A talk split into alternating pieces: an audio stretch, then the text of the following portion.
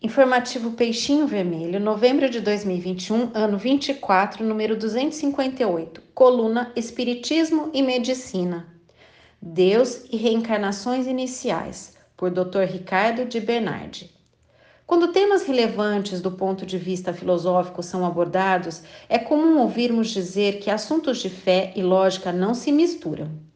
Outras vezes ainda surgem insinuações de que a religião ou a crença em Deus caracterizam pobreza intelectual e que só o pensamento científico tem validade na época atual.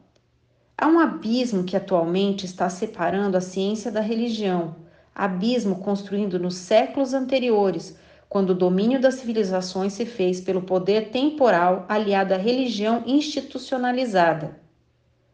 Já em meados do século, o sábio francês Helipoté Léon Delinade Rivail enfatizava que a fé verdadeira só é aquela capaz de conviver com a razão e inteligência em qualquer época da, da humanidade, assertiva com o qual concordamos plenamente.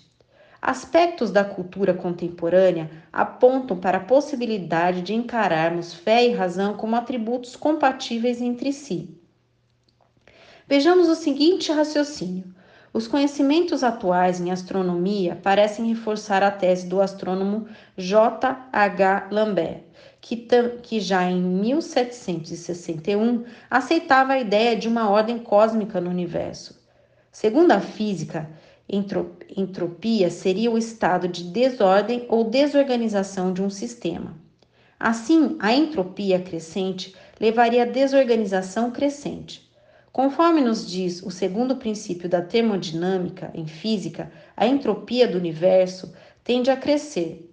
Em termos práticos, tudo que se constrói tende a se destruir e se desfazer. Apesar de ser uma lei física, pesquisas recentes no campo da biologia apontam no sentido de uma ordem organizadora da vida, de uma forma maior e desconhecida pela ciência contrariando a tendência natural da entropia, que seria a de desordem ou desorganização natural e crescente dos sistemas.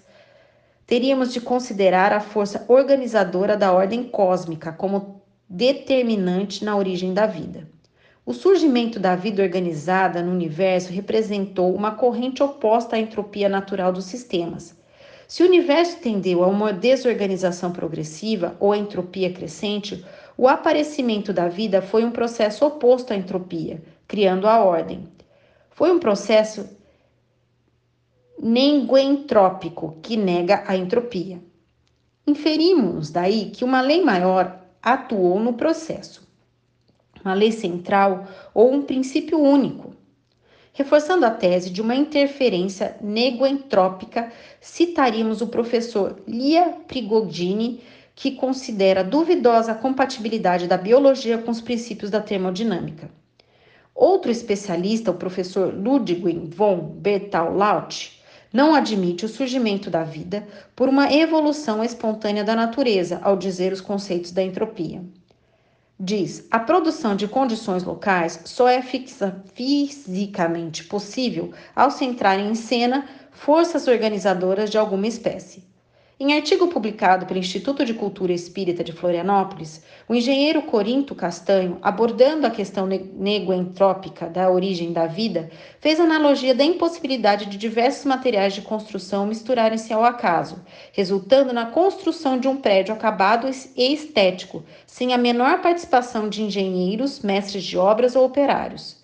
Lembra o articulista que um ser vivo forma um sistema organizado organizacional mais complexo que qualquer prédio, para o bom senso não admitir a administração do acaso ao invés de uma força ou lei maior atuante.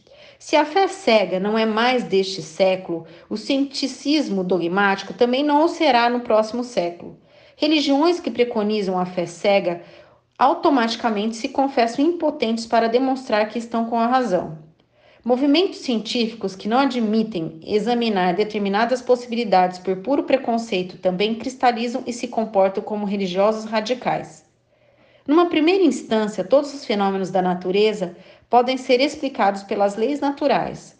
As leis físicas, químicas e biológicas nos dão o mecanismo da vida, nos respondem sobre minúcias do microcosmo celular ou sobre a magnitude do macrocosmo. No entanto, estas mesmas leis que são automáticas deverão ser regidas por uma lei universal coordenadora e onipresente no macro e no microcosmo. Esta lei onipresente nós o chamamos de Deus. Sendo perfeita, há de ser imutável, pois só o imperfeito sofre mudanças, visando o aprimoramento progressivo.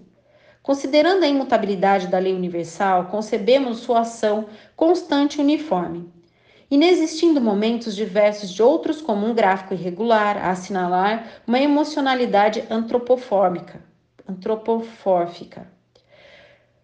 Pela regularidade e constância da lei universal, concluímos que não houve um momento da criação.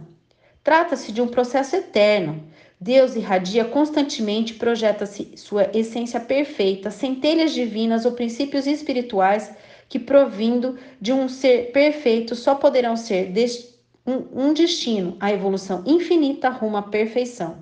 Nenhuma das ovelhas será per se perderá, disse Jesus. Ainda dentro dos textos bíblicos encontramos a frase: Deus fez o mundo em sete dias. Sabemos que a riqueza da simbologia na Bíblia é de uma profundidade admirável e que necessita ser explorada cada vez mais sem preconceitos. O termo dia tem um significado e período, época em certas circunstâncias significa ano. Com relação ao número 7, ele está vinculado ao sentido de todo, sempre completo, perfeito e eterno. Perdoar 70 vezes 7 traduz a mensagem do perdão pleno para sempre. Só o cordeiro que tem sete olhos poderá ser entendido como só Jesus que tem a eterna ou perfeita visão da vida. Voltando ao lado do raciocínio inicial, quando se lê Deus fez o mundo em sete dias, Vemos extrair o espírito da letra para compreendermos a essência da mensagem que nos transmite a ideia de sete dias como eternidade na criação. Entendemos, portanto, que Deus cria sempre, não existindo momentos de inatividade. Realmente, um ser perfeito, onipresente, imutável, lei universal, onisciente, não tem um gráfico de criação ou momento, mas uma ação criativa constante e eterna no universo. A encarnação primeira, portanto, foi para nós, hoje seres humanos, há incontáveis milhões de anos, quando as centelhas divinas mergulharam na dimensão física, unindo-se a expressões mais simples da organização material. O espírito dormiu nos átomos e passou o grande sono pelo reino mineral, sonhou nas organizações vegetais, agitou-se pelas espécies animais para despertar na série humana rumo à consciência superior em seres futuros. Em O Livro dos Espíritos, de Allan Kardec, eminente pedagogo francês, inquire os espíritos na questão 540. A entidade espiritual, respondendo sobre as ações dos espíritos desencarnados nos fenômenos da natureza, coloca o seguinte assertiva: É assim que tudo serve, que tudo se encandeia, na natureza, desde o átomo primitivo até o arcanjo, que começou por ser átomo. Não existem, portanto, seres privilegiados ou criados pela lei universal já superiores a outros. A distância entre minerais e vegetais e animais é simplesmente consequência do maior ou menor caminho percorrido na estrada evolutiva do ser. Fonte: texto transcrito por Juberi Rodrigues dos Santos.